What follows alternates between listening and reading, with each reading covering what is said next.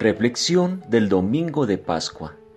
A partir del Evangelio de San Lucas, capítulo 24, versículos 13 al 35. Entonces les fueron abiertos los ojos y le reconocieron, mas él se desapareció de su vista. Y se decían el uno al otro, ¿no ardía nuestro corazón en nosotros mientras nos hablaba en el camino y cuando nos abría las escrituras? Viene a nosotros escondido. La salvación consiste en reconocerlo. Simón Weil. Ha sido un largo camino desde el miércoles de ceniza a la mañana de la resurrección. No ha terminado aún.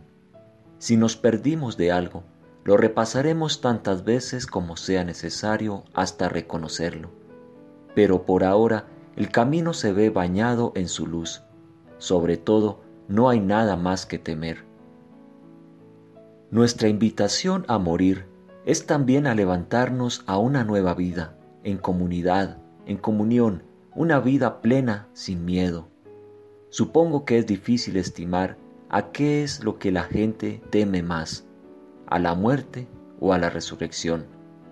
Pero al meditar perdemos todo nuestro miedo, pues caemos en la cuenta que la muerte es muerte al miedo y la resurrección es surgir a una vida nueva.